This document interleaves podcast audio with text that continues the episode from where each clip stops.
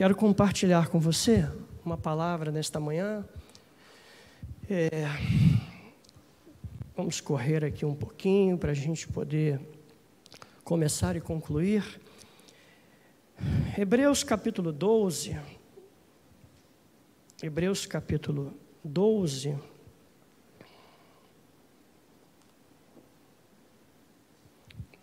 O verso de número 1 e 2. Hebreus 12, verso 1 e 2. Vamos ficar, mudar de posição, ficar de pé.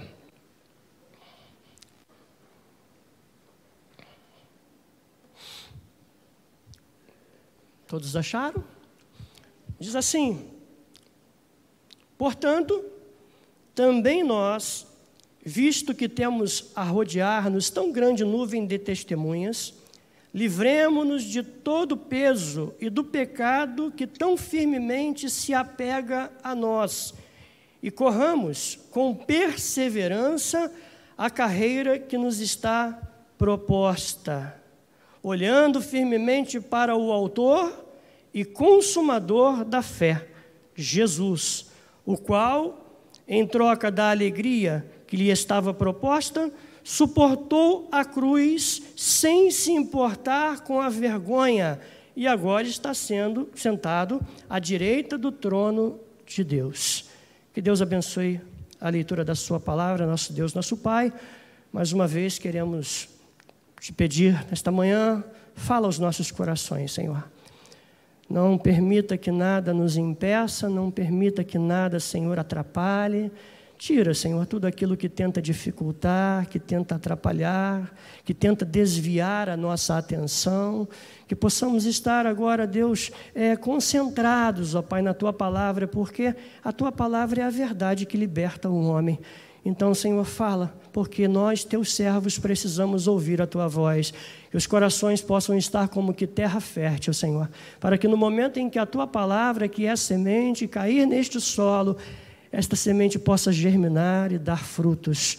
Nós te louvamos por tudo e te agradecemos. Peço que não seja o homem, que não seja eu, mas que seja o teu Espírito a nos conduzir, a falar através de nós. Importa que o Senhor cresça e que eu diminua, Senhor. Nós te agradecemos por tudo, em nome de Jesus. Amém. Você pode se assentar. Amados, é, como temos aprendido com a, a carta, com a epístola aos Hebreus, né? Esta epístola já tem sido aqui é, bastante dissecada pelo nosso pastor, que ah, nos trouxe aqui um estudo é, de todos os capítulos de Hebreus e que vem é, revisando aí mais uma vez, vem tratando, vem falando, porque nós precisamos entender que a, a, a, Bíblia, as Escrituras, a palavra de Deus é uma fonte inesgotável. Nós não podemos ter a pretensão de que falamos tudo, não é isso? Não. não. A cada dia que nós abrimos a, Bíblia, a palavra de Deus, é, ela se renova a cada dia, é uma fonte inesgotável. Interessante, você lê uma passagem hoje, Deus fala contigo de um jeito, amanhã você lê a mesma passagem, e aí Deus traz algo novo, Deus fala algo diferente, nós aprendemos alguma coisa nova, e é assim que Deus faz. Então, nesta manhã, né, quem sabe, talvez você, você que participou e tem participado aí da, da, da das mensagens do estudo de Hebreus, talvez você diga: caramba, eu já ouvi tanto, né? Mas não ouviu tudo. Com certeza, certamente Deus vai falar alguma coisa, alguma coisa, vai acrescentar alguma coisa nova. Estamos diante é, de um importante capítulo do Novo Testamento, pois nele os cristãos são desafiados a correr e avançar em realizar a vontade de Deus, sem desanimar. Neste capítulo, o autor usa a figura de uma corrida onde temos como meta cruzar a linha de chegada, e eu diria subir ao pódio para receber a premiação.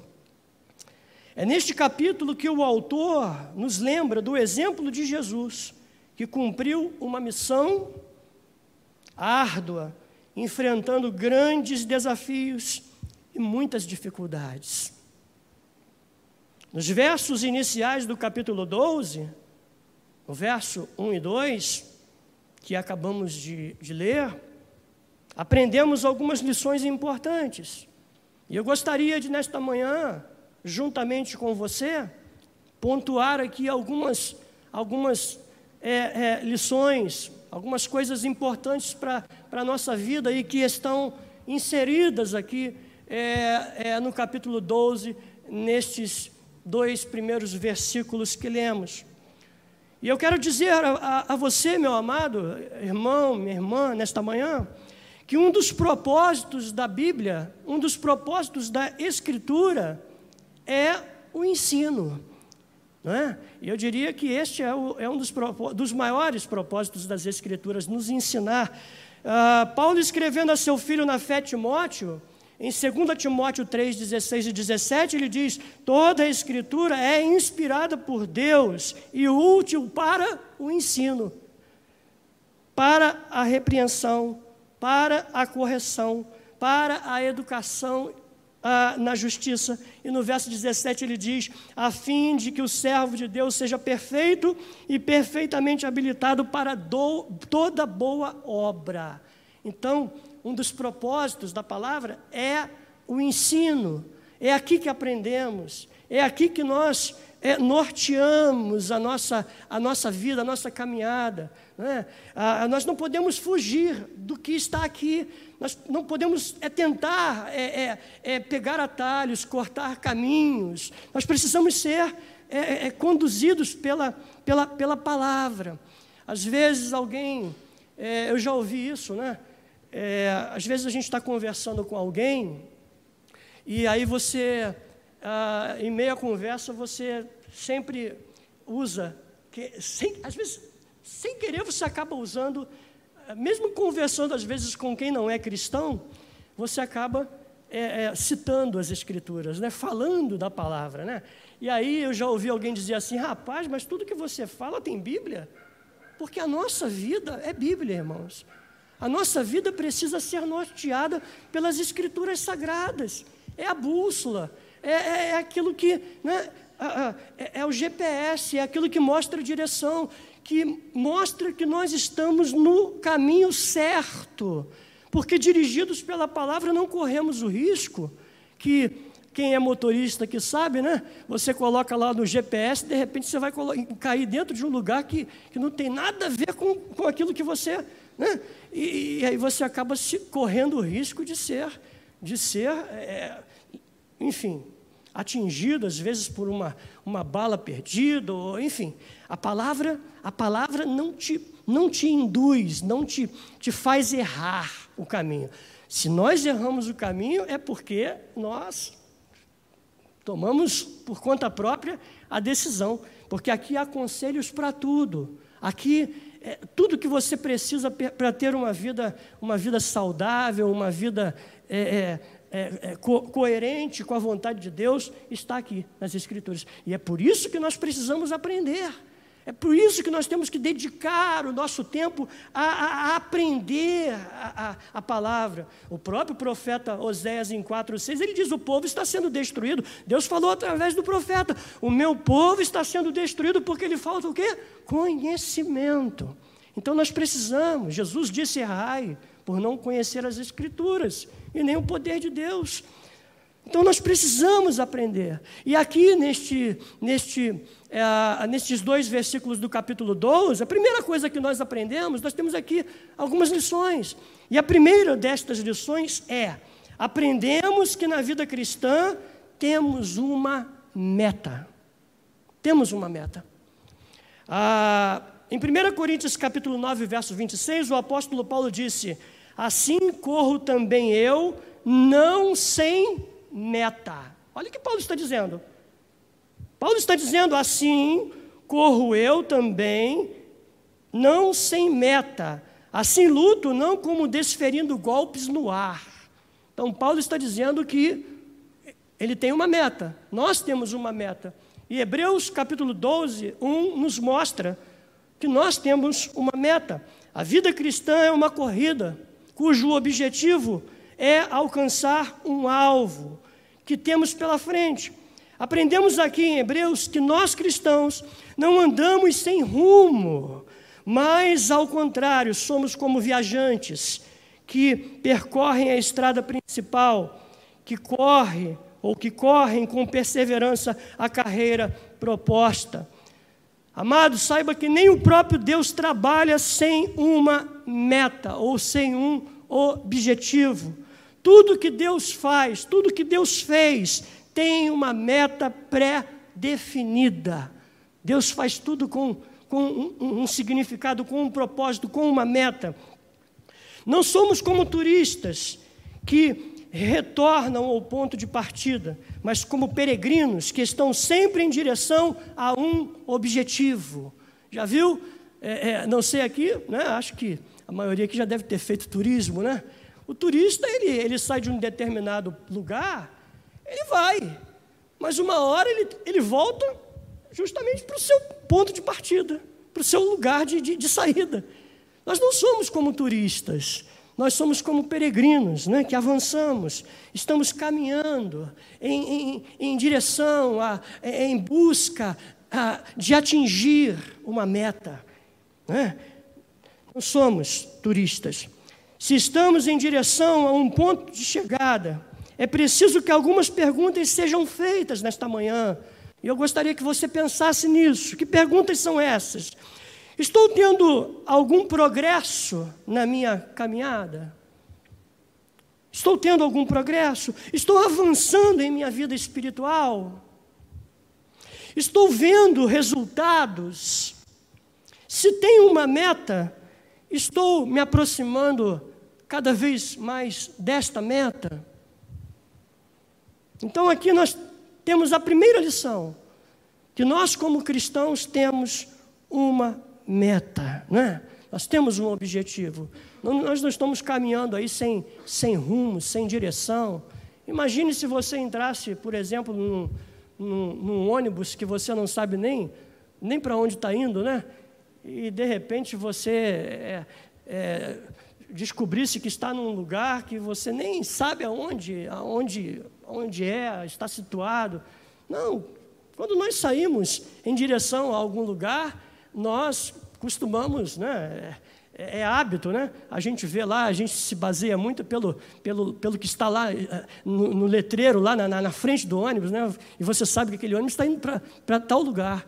Então, você toma sabendo que você vai e que aquele, aquele, aquela condução, aquele ônibus vai te deixar neste lugar que você está pretendendo chegar. Então, querido, nós temos uma meta e Hebreus nos mostra nos mostra isso. É a primeira lição que temos aqui é, é, é, é em Hebreus.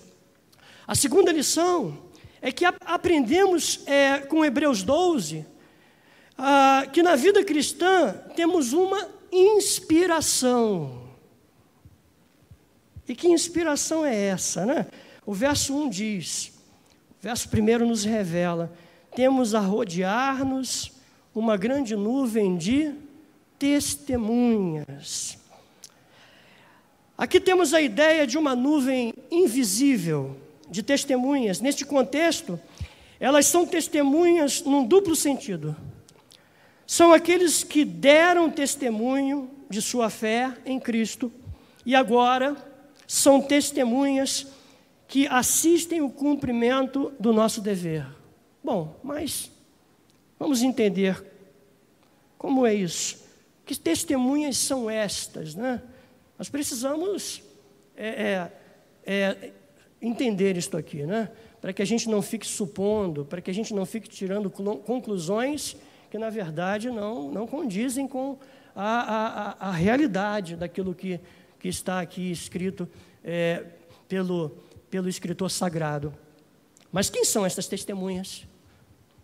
Um dos grandes riscos de errar a interpretação de um texto é considerá-lo de forma isolada e fazer uma aplicação com base neste texto isolado. Alguém já disse que texto sem contexto é pretexto, né? Vira pretexto, né? E aí corremos o risco aí das, das heresias, né? E a gente vê por demais isso acontecendo por aí. Pessoas que sacam, que, que pegam, que tomam do, do texto um versículo isolado e que começam a tirar conclusões que nada tem a ver com o contexto daquela, daquele capítulo. Né? Então nós temos que ter este, este cuidado. Veja, a Hebreus 12, 1, de forma. A, nós não, podemos escorrer o risco é, é, de pegar aí Hebreus 12, 1 de forma isolada e vamos acabar aplicando hipóteses para tentar supor quem seria a nuvem de testemunhas citada ali pelo autor. Alguns fazem isso e erram na interpretação. Vamos analisar o contexto e veremos que nele temos a resposta de, que são, de quem são estas pessoas, dessa nuvem, e qual a intenção do escritor sagrado em citá-las aqui. Ah, não sei aqui quantos sabem que a Bíblia, no seu original, ela não, não estava dividida em capítulos e versículos. E alguém né, é, dividiu, primeiramente, a, as Escrituras foram divididas em capítulos. Lá pelo século XIII, mais ou menos, é, a, a, palavra foi dividida a, em capítulos, né? E depois, mais tarde, 300 anos depois, é, foi dividida em versículos. E aí, capítulos e versículos, né? Eu não vou entrar aqui no mérito, né? É, porque senão a gente vai, a gente vai, perder, vai perder. Aliás, não é perder, é ganhar, mas o tempo aqui não nos permite entrar nos detalhes aqui de quem foram estas pessoas. Não foi uma só, não foram duas, foram várias pessoas que trabalharam para que isso acontecesse, né? É, então veja bem, nós vemos aqui que isso facilitou, né? essa divisão de capítulos e versículos facilitou muito na memorização e estudo, porém também trouxe o problema das pessoas negligenciarem o contexto. Ah, ah, ah um pouco o estudo dos, dos contextos, né? Achando que quando um capítulo começa, significa que o assunto começa ali. O que não é a realidade. Por exemplo, o texto em questão, no capítulo 12, nós vemos que o escritor sagrado começa com a palavra portanto. Né? Portanto, também nós, visto que temos a rodear-nos tão grande nuvem de testemunhas, essa palavra, portanto, ela é uma conjunção conclusiva, né? ah, uma conjunção conclusiva usada na língua portuguesa para trazer a conclusão de uma questão tratada anteriormente.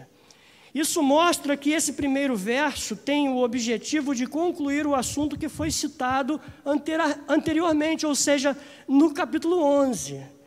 Ah, vamos entender, no capítulo 11 ah, de Hebreus, o autor trata sobre os heróis da fé. Quantos aqui já leram, né? Lá, nós temos lá os heróis da fé, pessoas que, que é, enfrentaram lutas e tribulações, pessoas que foram mortas, pessoas que foram presas, pessoas que foram é, é maltratadas por amor ao Evangelho, por amor, por, qual, por conta da sua fé. E aí, nós vemos aí, Hebreus 11, o autor trata sobre os heróis da fé. Pessoas que enfrentaram grandes desafios e perseguições para fazer a vontade de Deus em suas épocas e permanecer firme. Esses foram os heróis do passado. Já em Hebreus 12, 1, o autor ah, passa a usar a figura de uma corrida de arena. Ele diz: corramos. Isso quer dizer que os heróis do passado fizeram a sua parte. Agora cabe a nós, os servos de Deus, do presente, fazermos a nossa. Por isso ele diz: portanto, nós também, portanto, nós também Assim como no passado, aqueles que deram a vida, aqueles que foram perseguidos, né? lá no capítulo 11, né? ele está dizendo, portanto, agora também nós. Então, querido, ah, nós vemos aqui né, que a palavra portanto, ela tem aí o, o, seu, o seu significado, ela é uma conjunção conclusiva, ela traz a conclusão do capítulo 11, né? e aí nós vemos que a Hebreus 12, 1, o autor passa a usar a figura de uma corrida de arena. Portanto, os heróis do passado agora são os espectadores, pois não estão mais na arena da vida em combate. Eles são as nuvens de testemunha que estão nesse estádio, nos vendo, os servos do presente. Também lutamos com como eles lutaram. E enfrentamos dificuldades, perseguições assim como eles.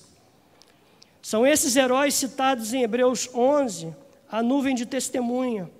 Livremos-nos, né?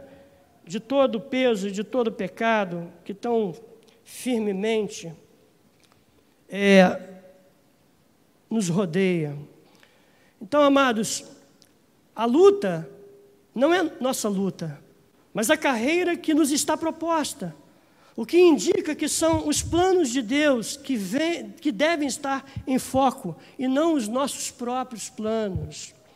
Sendo assim, concluímos que o exemplo dos heróis da fé do passado representa para aqueles que estão na luta no presente uma forte inspiração. Lembra que eu disse que a segunda lição de Hebreus 12:1 é que a lição que temos é que é, temos uma grande inspiração.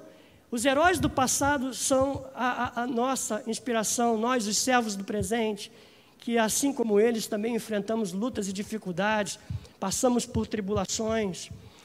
Sendo assim, concluímos que o exemplo dos heróis da fé no passado representa para aqueles que estão na luta no presente uma forte inspiração. Então, nós temos aqui a segunda lição de Hebreus é, 12, 1. A terceira lição, nós aprendemos aqui que na vida cristã temos obstáculos a transpor. Ah, Hebreus nos mostra que além de estarmos rodeados por uma nuvem de testemunhas, por uma plateia de vencedores, também estamos rodeados pelos obstáculos dos nossos próprios pecados. Ele diz: livremo-nos de todo peso e do pecado que tão firmemente se apega a nós. Então, além da nuvem de testemunhas, nós temos aí também, é, estamos rodeados pelo nosso próprio pecado. Ninguém pode avançar, ninguém pode progredir enquanto se sente preso a algo que pesa sobre si. Ninguém tentaria escalar o monte Everest, né? carregando um fardo extremamente pesado sobre si. Assim, irmãos, o supérfluo e desnecessário que pode nos atrapalhar na realização da vontade de Deus deve ser descartado, deixado de lado. Cada pessoa deve ter consciência do que é supérfluo e desnecessário. Você quer ver só uma coisa? É, se você pegar 10 quilos e sair daqui com 10 quilos para ir em direção a um determinado lugar uh, um tanto distante, né? Você vai ver que aqueles 10 quilos, durante a caminhada, aquilo vai, parece, chega um ponto que parece que você está carregando uma, uma tonelada. Sim ou não? parece que a coisa vai ficando mais pesada. Né? Então, é, é, a gente sabe que, que ah, geralmente quem vai, quem vai para muito longe procura se desfazer o máximo das coisas muito pesadas para não dificultar a sua caminhada, né? para não impedir que você chegue lá onde você aonde você pretende. Ah, eu queria colocar aqui uma ilustração. Há uma história interessante que diz que havia um homem que caminhava pela estrada, levando uma pedra em uma, em uma das mãos e um tijolo na outra. Nas costas carregava um saco de terra, em volta do, do peito trazia vinhas penduradas, e sobre a cabeça equilibrava uma abóbora pesada, né? No caminho encontrou um homem é, que lhe perguntou: Viajante, por que carrega essa pedra tão grande? E o viajante disse: É estranho, respondeu o viajante, mas eu nunca tinha realmente notado que carregava, notado que a carregava. Então ele jogou a pedra fora e se sentiu muito melhor. Em seguida veio outro transeunte que lhe perguntou: Diga-me, cansado viajante, por que carrega essa abóbora tão pesada? E ele respondeu: Estou contente que me tenha feito essa pergunta, disse o viajante, porque eu não tinha percebido o que estava fazendo comigo mesmo. Então ele pegou ah, e jogou a abóbora fora e continuou o seu caminho com passos muito mais leves, um por um. Os transeuntes foram avisando a respeito de suas cargas desnecessárias ou do peso que ele estava carregando. E ele foi abandonando uma a uma. Por fim, tornou-se um homem livre e caminhou como tal. Qual era, na verdade, o problema daquele homem, irmãos? A pedra e a abóbora? Não. Era a falta de consciência da existência delas. Uma vez que ele as viu como cargas desnecessárias, livrou-se delas rapidamente e já não se sentia tão cansado. Esse tem sido o problema de muitas pessoas. Elas estão carregando cargas sem perceber. Não é de se estranhar que elas ah, estejam se sentindo cansadas, sobrecarregadas. Na vida cristã é essencial descartarmos coisas que não servem para Deus, hábitos, prazeres, confissões e associações que nos arrastam para trás ou nos atiram para baixo. Assim, devemos abandonar tudo aquilo que nos aprisiona e frequentemente necessitaremos da ajuda de Cristo para poder tomar tal decisão. Peça ao Senhor, Senhor, me ajude a deixar tudo aquilo que tem me impedido de avançar, de progredir, de crescer na minha vida, no meu relacionamento contigo, na minha comunhão contigo. Você sabe que há muitas pessoas que hoje vieram para Cristo, mas que ainda tem algo que, que as prende ao seu passado. Às vezes, práticas, coisas coisas que deveriam ter ficado para trás. Nós precisamos abrir mão de tantas coisas, irmãos, quando a gente vai para Jesus, a gente tem que fazer uma faxina, né?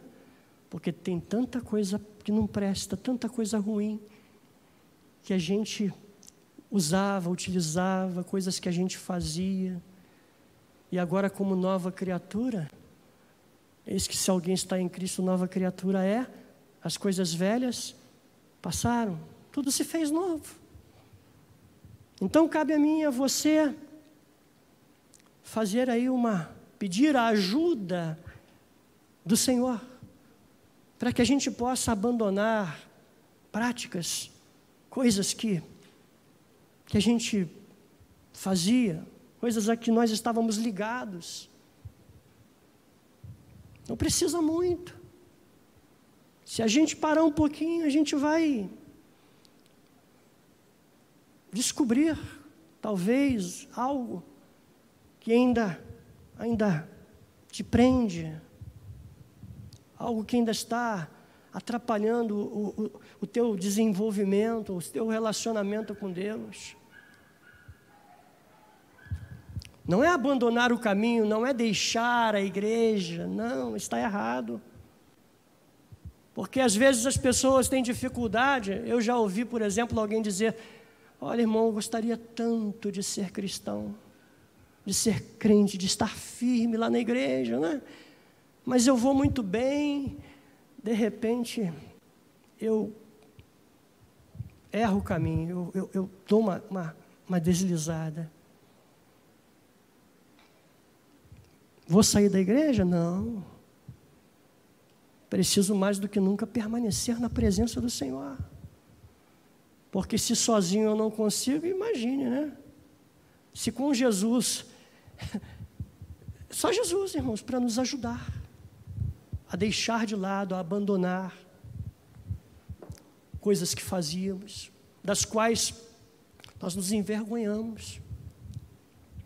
Mas precisamos pedir ao Senhor, nos ajude, nos ajude, para que a gente possa seguir em frente. Glória a Deus. Então, a terceira lição que temos aqui é que a, a, aprendemos que na vida cristã temos obstáculos que precisam, precisamos transpor, precisamos vencer estas barreiras.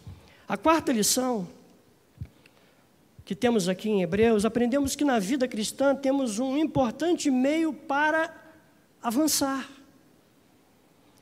Este meio é a perseverança. Olha o que eu acabei de falar. Não posso desistir, não vou desistir, vou perseverar, vou insistir. Ele diz: corramos com perseverança. Trata-se da palavra, esta palavra perseverança, no grego, no original, é uma palavra que, que é, é, é, é ripomone, né? E esta palavra, ela se refere a uma persistência que domina, domina as coisas que nos faz marchar sempre adiante, com firmeza, recusando-se a desviar do, do nosso objetivo. Ripomone é esta palavra no grego, que significa perseverança. Os obstáculos não nos intimidam, as demoras não nos deprimem, os desalentos não nos tiram a esperança.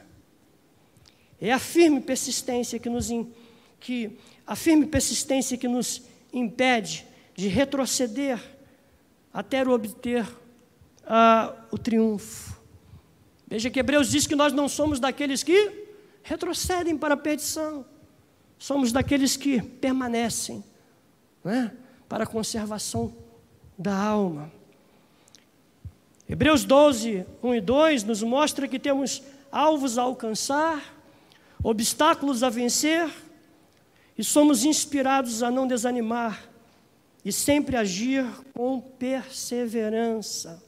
Mas há uma condição, queridos.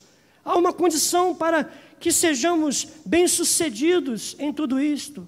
E qual é a condição? Qual é esta, esta, esta condição? Olhar firme para Jesus. É o que o escritor sagrado está dizendo. Olhando para Jesus. Olhando firmemente para Jesus, o Autor e o consumador da nossa fé. Olhando firmemente para o Autor e consumador da fé, Jesus, o qual, em troca da alegria que lhe estava proposta, suportou a cruz, sem se importar com a vergonha, e agora está sentado à direita do trono de Deus. A expressão olhando para Jesus, olhando firmemente para o Autor e Consumador da fé, deve ser compreendida como a atitude que nos leva a tirar a nossa visão da tribulação e do pecado e fixá-la somente em Jesus. Olhando para Ele, nós somos capazes de transpor barreira, de vencer obstáculos, de seguir em frente, mesmo em meio a adversidades, mesmo em meio a lutas e tribulações. Os heróis do passado são os espectadores. E nós somos os servos que estamos assim como eles, lutando. Enfrentamos lutas e dificuldades, passamos por tribulações.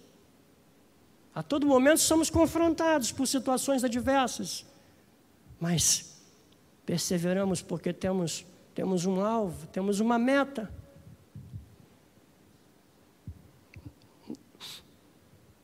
Na vida espiritual vale a lei. Quando miramos em algo, este algo ganha poder sobre nós. Quando nos deixamos aprisionar pelas preocupações e dificuldades do cotidiano, nossa vida de fé perderá a alegria. Olhando é, é, para Jesus, nós, nós podemos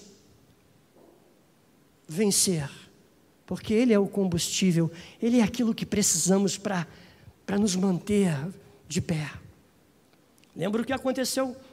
Ah, lembra o que aconteceu com Pedro? quando foi ao encontro de Jesus pelas águas, né? Diz que em dado momento ele e a, as águas submergiram.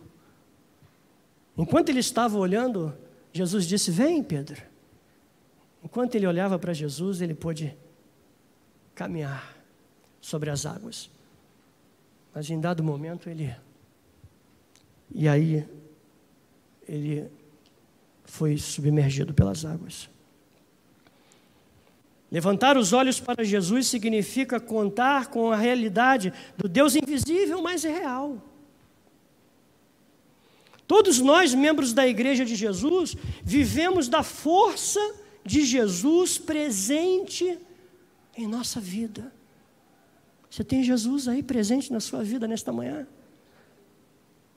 Você tem Jesus, meu querido, você que está nos ouvindo, nos acompanhando aí.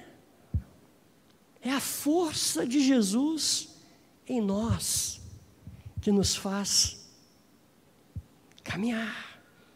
Oh, misericórdia, né? Se dependesse de nós mesmos, estaríamos perdidos.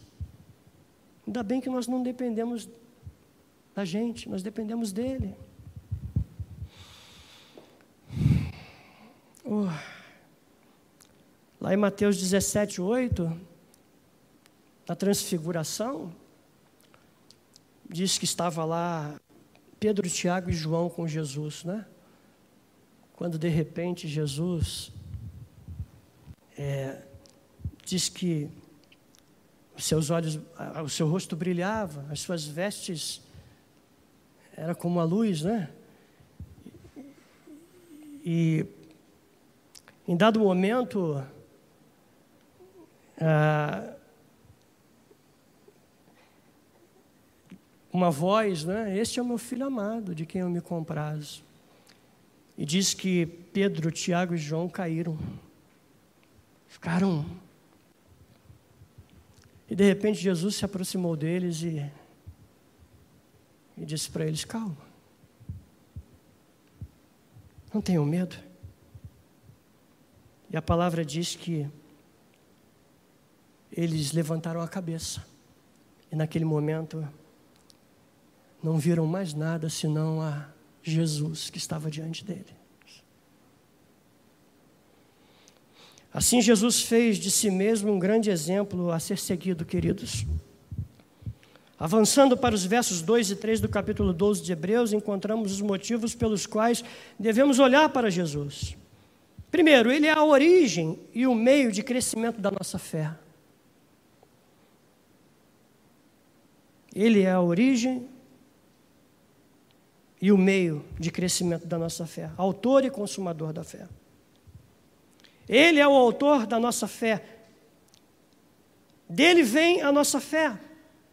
Paulo escrevendo a Efésios, no capítulo 2, verso 8, 9, 8 e 9, ele diz: pela graça sois salvos mediante a fé. Isso não vem de vós, é dom de Deus. Não vem de homens para que ninguém se glorie. Então, Ele é a origem e o meio de crescimento da nossa fé. Ele é o autor da nossa fé. Jesus também é o consumador da nossa fé. Ele mesmo se empenha em nosso crescimento e aperfeiçoamento. Paulo nos lembra em Colossenses 2,10 também nele estáis aperfeiçoados. Nele estáis aperfeiçoados. Jesus também é o consumador da nossa fé, Ele mesmo se empenha. Deus não deixará pela metade a obra graciosa que começou. O apóstolo Paulo ainda declara em Filipenses 1,6: Estou plenamente certo, plenamente certo de que aquele que começou a boa obra em vós há de completá-la até o dia de Cristo Jesus. Devemos olhar para Cristo porque Ele nos dá o exemplo de como suportar as lutas e tribulações. Hebreus 12, 2 diz: O qual, em troca da alegria que lhe estava, estava proposta, suportou a cruz. O sentido deste verso é que Jesus suportou a cruz em lugar da alegria que estava diante dele. Ele poderia ter ah, permanecido junto ao Pai na glória, o mundo da paz eterna e da alegria inexprimível. Era seu ambiente de, é, é, era seu ambiente de vida. Mas Jesus abriu mão de tudo para, para nos remir, para a nossa remissão. Ele abandonou a existência da glória, veio ao mundo, se fez homem e deu, entregou a sua vida na cruz. Assim, Jesus nos dá o exemplo, ele suportou a oposição e a resistência de um mundo ímpio. Não se desviou das dificuldades, mas as venceu. Sua trajetória também se torna ah, o exemplo para o, o caminhar da igreja. Ele é o nosso exemplo, irmãos. Mediante o exemplo de Jesus, eu pergunto a você nesta manhã: como temos lidado com as dificuldades em nossa vida? Qual é a nossa reação diante das dificuldades? Somos negativos? Tiramos boas lições de vida? Estou terminando. A Bíblia diz em Romanos 5,3 que a tribulação produz perseverança. De acordo com um comentarista bíblico, a palavra que é traduzida por perseverança ou paciência quer dizer firmeza, ou capacidade de manter-se firme mesmo em meio às dificuldades, mesmo em meio às lutas, mesmo em meio às tribulações, as, sabe? Irmãos, todos nós enfrentamos lutas terríveis, coisas. Todos nós passamos por algum momento adverso. Assim, meu amado, não murmuremos diante das lutas e dificuldades. Nossas lutas desenvolverão em nós a firmeza que necessitamos para prosseguir e vencer as adversidades.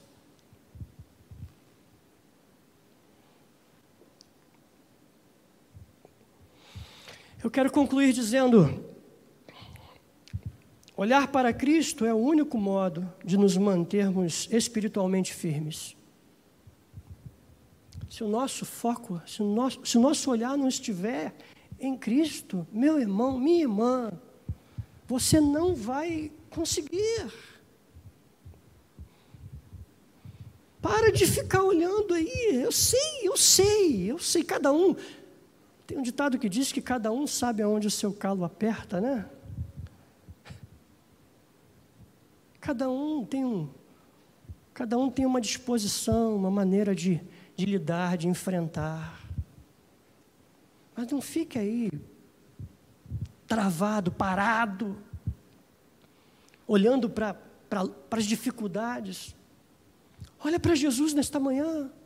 Confia a Ele, entregue a Ele, coloque nas mãos dEle as tuas guerras, as tuas lutas, as tuas dificuldades, os problemas que você tem enfrentado. Ele é Deus, Ele é poderoso, diz a palavra, poderoso para fazer infinitamente mais do que tudo aquilo que pedimos ou pensamos. Ele diz: Eu sou o Senhor. Eu sei os planos que eu tenho para vós, planos de paz e não de mal, para vos dar uma esperança e um futuro. O meu futuro está na mão de Deus, irmão. O teu futuro está nas mãos dele, que é todo poderoso, que criou os céus e a terra. A palavra diz que no, no princípio a terra era sem forma, vazia. Talvez, quem sabe, a vida de, de algumas pessoas estejam assim. Oh, meu irmão, minha vida está meio que. Ele deu ordem, né? E tudo, tudo foi estabelecido. A minha palavra não voltará vazia, ela há de cumprir aquilo para o qual eu a determinei, eu a designei.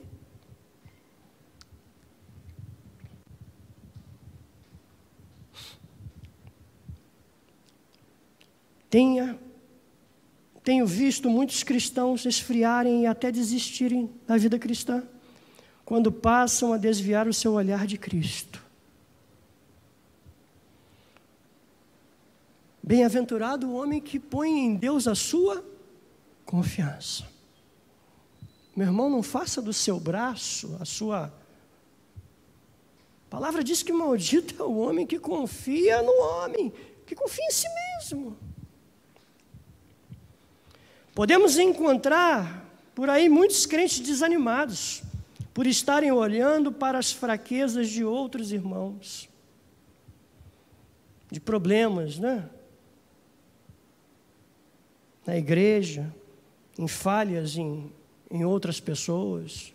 Você não tem que ficar olhando para estas coisas, você tem que olhar para Jesus. Estamos vivendo numa época onde muitos cristãos come começam a perder a sua identidade, pois não são mais luz do mundo. Muitos estão se perdendo na religiosidade e tradições. Se queremos, como Paulo, combater o bom combate, acabar a carreira e guardar a fé, permaneçamos firmes em olhar para Jesus, o Autor e o Consumador da nossa fé. Esse é o tema dessa mensagem nesta manhã. Olhando para Jesus, o Autor e o Consumador da nossa fé. Que Deus abençoe você, meu irmão. Que esta palavra encontre pouso no seu coração, encontre lugar. Que esta palavra possa mudar, transformar, te fazer enxergar novos novos horizontes, ter uma nova perspectiva. Vamos ficar de pé. Glória a Deus. Olhando para Jesus, o Autor e o Consumador da nossa fé. Aleluia. Oh, Senhor. Agradeça a Ele nesta manhã. Por você estar de pé, por você estar aqui, não é? Glória a Deus. Estamos chegando ao final. Quero agradecer pela sua paciência.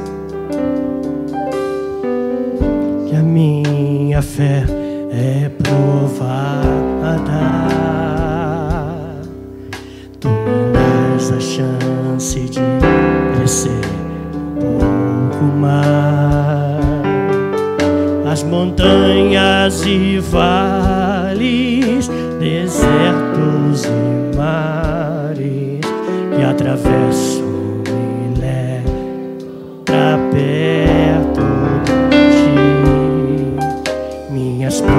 corações não vão maiores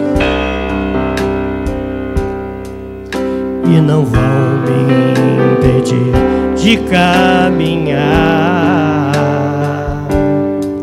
se diante de mim não se abrir o mar Deus vai me fazer andar por sobre as águas Oh!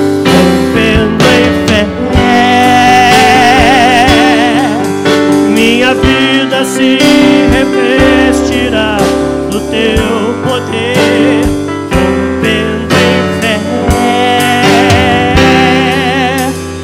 com ousadia vou